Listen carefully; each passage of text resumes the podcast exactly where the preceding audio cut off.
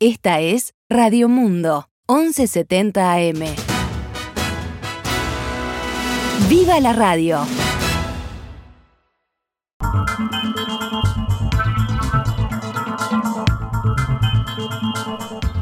12 horas 15 minutos, damos comienzo a una nueva edición de Noticias al Mediodía, cuando actualizamos la información a esta hora, en este lunes 4 de julio del año 2022. Vamos con la información. El fiscal de delitos sexuales, Raúl Iglesias, está declarando a esta hora en la sede central de la Fiscalía General de la Nación. Allí comparece ante la abogada sumariante designada por el fiscal general Juan Gómez. El sumario se inició por el archivo de unas 300 denuncias en pocos días por parte de Iglesias, quien asumió la Fiscalía de Delitos Sexuales el 9 de mayo y a las pocas semanas había resuelto el archivo de casos presentados en el 2019, 2020, 2021 e incluso en este año 2022. Otro de los motivos fue el escrito en contra de Iglesias que presentó la defensa de la víctima de violación grupal en el barrio Cordón. Allí se acusa al fiscal de no proteger a la víctima al solicitar, por ejemplo, que los tres imputados, en este caso, pasen a cumplir arresto domiciliario en vez de prisión. La defensa señala que esto se solicitó a la justicia sin previo aviso a la víctima. El abogado del fiscal Iglesias, Marco Pacheco, dijo en declaraciones a subrayado que con la comparecencia ante la abogada sumariante comienza el proceso dispuesto por el fiscal general. Esto ocurre mientras corren los plazos de los recursos que presentó Iglesias para dejar sin efecto el sumario. El abogado recordó que ya fueron presentados dos recursos, uno de revocación y jerárquico, que tiene como objetivo dejar sin efecto el sumario y restituir a Iglesias en su cargo. Si el recurso de revocación es desestimado, entonces se pasa el caso al Poder Ejecutivo, o sea, jerárquico, según explicó Pacheco. Además, se presentó un recurso de nulidad por considerar que el sumario es una medida excesiva, dijo el abogado. Todo esto tendiente a que Iglesias sea restituido como fiscal de delitos sexuales. Autoridades del Poder Ejecutivo se reúnen sobre este mediodía para analizar la situación y la estrategia que va a adoptar el gobierno a responder a la intimación de la justicia para que presente información sobre la compra de vacunas Pfizer. Del encuentro van a participar las autoridades del Ministerio de Salud Pública, incluido el ministro Daniel Salinas, los abogados de la cartera, el prosecretario de Presidencia Rodrigo Ferrés y su equipo jurídico. No está confirmada la presencia del secretario de Presidencia, Álvaro Delgado, que fue quien eh, estuvo encargado de negociar las vacunas con la farmacéutica. El encuentro será aquí en Torre Ejecutiva, frente a Plaza Independencia. Recordemos, el juez del Tribunal de lo Contencioso Administrativo, Alejandro Recarey, hizo la solicitud en respuesta a un pedido de amparo para suspender la administración de la vacuna en niños prevista en el país a partir de los cinco años, aunque de forma voluntaria. Según la decisión, el Ejecutivo y el laboratorio estadounidense deberán aportar documentación sobre la composición de las vacunas, incluyendo la posible presencia de óxido de grafeno o elementos nanotecnológicos. También se piden datos que demuestren la inocuidad de la sustancia llamada ARN mensajero y que acrediten con estudios de la agencia estadounidense de la FDA el carácter experimental de las vacunas. El magistrado pide que las autoridades expongan si se han estudiado terapias anti-COVID-19 alternativas y en caso negativo que aclare por qué no se exploraron esas salidas, según afirma el documento. Los contratos firmados entre el gobierno uruguayo y Pfizer también son objeto de escrutinio para comprobar si contienen cláusulas de indemnidad civil o impunidad penal de los proveedores respecto de la ocurrencia de eventuales efectos adversos, entre otros detalles. La decisión judicial exige además explicaciones sobre si se han realizado estudios tendientes a explicar el notorio aumento de fallecimientos por COVID-19 a partir de marzo de 2021 en relación con el año anterior. La rendición de cuentas comenzará a ser debatida pasado mañana en la Comisión de Presupuesto integrada con Hacienda de la Cámara de Diputados. El rector de la Universidad de la República, Rodrigo Arim, dijo en declaraciones a subrayado que no hay programas de la universidad contemplados en el proyecto de rendición en un momento muy particular con un conocimiento de la matrícula absolutamente histórico. Nuestra visión sobre la rendición de cuentas es que es preocupante el mensaje del Poder Ejecutivo en clave universitaria. En primer lugar, porque no hay programas de la Universidad de la República contemplados en un momento muy particular, con un crecimiento de la matrícula absolutamente histórico. A eso se le hay que agregarle dos condimentos en direcciones distintas. Eh, cierto y para nosotros es muy importante que se incorporan recursos para la Intendencia Municipal de Paysandú, que pueden implicar la construcción de un edificio muy relevante eh, en Paysandú que la Universidad de la República necesita, pero a la misma vez hay un deterioro de los recursos que la institución recibe vía la eliminación propuesta en el, el adicional de Fondo de Solidaridad que para que tengamos una idea de magnitud, estamos hablando de cerca de 15 millones de dólares, cuyo uno de sus principales destinos es la construcción de infraestructura en el interior.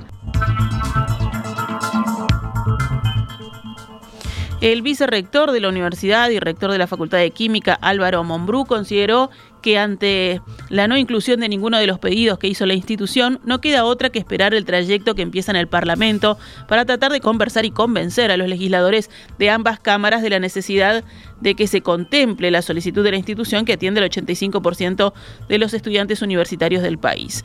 El diputado colorado Felipe Esquipani, citado por la diaria, sostuvo que el pedido importante de la universidad hay que entenderlo y añadió, para nosotros la educación es fundamental, de modo que vamos a estar también trabajando, por supuesto, que sí, para la redistribución del gasto para la universidad, agregó Esquipani. Según el diario El País, casi todos los diputados oficialistas están alineados en contra de la eliminación propuesta por el Ejecutivo de la contribución adicional al Fondo de Solidaridad que aportan los profesionales egresados de la Universidad de la República si no se encuentra cómo compensarlo. El senador blanco Jorge Gandini adelantó en diálogo con la diaria que no está dispuesto a votar ese artículo que él mismo promovió junto con el diputado colorado Conrado Rodríguez si no se contempla con un financiamiento sustitutivo. Tenemos que restituirle estos fondos de algún modo, dijo a El País el diputado blanco Álvaro Viviano y en igual sentido se expresó el también nacionalista Sebastián Andújar. Opinión similar manifestó el diputado del Partido Independiente, Iván Posada, al afirmar, estamos de acuerdo con la eliminación de este aporte creado en el 2000, pero claramente tiene que ser sustituido por recursos que provengan de rentas generales. Cerramos el panorama nacional con otras noticias. En Tacuarembó imputaron a un hombre por abuso sexual y violencia doméstica contra tres mujeres de 46, 21 y 18 años. El individuo deberá esperar el juicio en prisión domiciliaria mientras la justicia investiga. El pasado 27 de junio, la policía de Tacuarembó recibió un llamado donde se advertía por violencia doméstica y abuso sexual contra tres mujeres una vez que se tomó declaraciones a las implicadas, los efectivos policiales allanaron la casa y encontraron pistas que corroboraron lo denunciado. Además, especificó que las dos jóvenes eran hijas del sospechoso.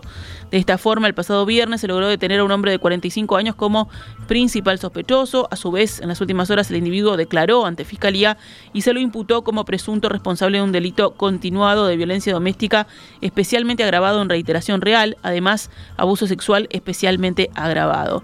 Como medida cautelar, mientras se sigue investigando, el hombre deberá someterse a arresto domiciliario total, se le prohibió entablar comunicación con las víctimas y será monitoreado con tobillera electrónica. En el panorama internacional, en Argentina abrieron los mercados y el dólar se disparó. El dólar blue registró un aumento del 17,52% en el inicio de esta jornada. El dólar blue llegó alrededor de los 275 pesos en la compra y 285 en la venta, según información de Ámbito Financiero y C5N, en medio de la incertidumbre por la renuncia del ministro de Economía Martín Guzmán el pasado sábado y la elección de Silvina Batakis como su sucesora. Guzmán, recordemos, presentó su renuncia al Ministerio de Economía el sábado a través de una carta en Twitter la noticia llevó a una larga jornada de incertidumbre hasta que una llamada entre el presidente Alberto Fernández y Cristina Kirchner definió que a Guzmán lo sustituiría Silvina Batakis, quien asumiría la tarde de hoy de contemplarse a tiempo el papeleo administrativo. Se espera que el panorama se mantenga estable en la jornada en función del feriado del Día de la Independencia en Estados Unidos, que daría tiempo a las financieras a reaccionar. Pero Batakis cuenta con un tiempo acotado para armar su equipo, brindar un discurso que tranquilice a los mercados y definir si habrá feriado cambiario o no. Nos vamos a Italia, se derrumbó un glaciar de la Marmolada, el mayor de los Alpes italianos, que dejó al menos siete muertos y ocho heridos. El primer ministro italiano Mario Draghi dijo que el hecho está vinculado a la degradación del medio ambiente y la situación climática. Esta es una tragedia que seguramente tenía un elemento de imprevisibilidad, pero también está sin duda relacionada con el deterioro del medio ambiente y la situación climática, aseguró Draghi tras reunirse con los equipos de rescate que buscan a cerca de 14 personas que siguen desaparecidas tras la avalancha del domingo. Los países de la Organización del Tratado del Atlántico Norte, de la OTAN, pondrán en marcha mañana, martes, el proceso formal la ratificación de la adhesión de Suecia y Finlandia a la Alianza Militar Transatlántica, según anunció la alianza hoy en un comunicado.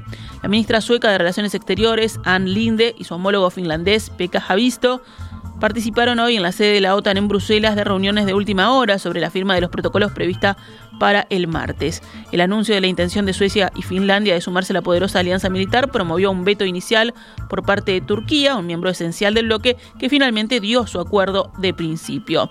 Durante la cumbre que la OTAN celebró hace una semana en Madrid, Turquía presentó una serie de exigencias para permitir la adhesión de suecos y finlandeses y dejó claro que ello solo ocurriría si los dos países cumplen con los compromisos negociados. De esta forma, Turquía aceptó que la OTAN diera los primeros pasos en el lanzamiento formal del proceso de adhesión, aunque el presidente Recep Tayyip Erdogan advirtió sobre las condiciones negociadas para que ello ocurra. Cerramos el panorama informativo con deportes. Uruguay venció 75 a 65 anoche a Chile en el segundo encuentro de la tercera ventana de clasificatorio al Mundial de Básquetbol 2023. Uruguay avanzó a la siguiente ronda, donde deberá medirse ante Puerto Rico, México y Estados Unidos en agosto, noviembre y febrero, con partidos de ida y vuelta. Esta es Radio Mundo, 1170 AM. ¡Viva la radio!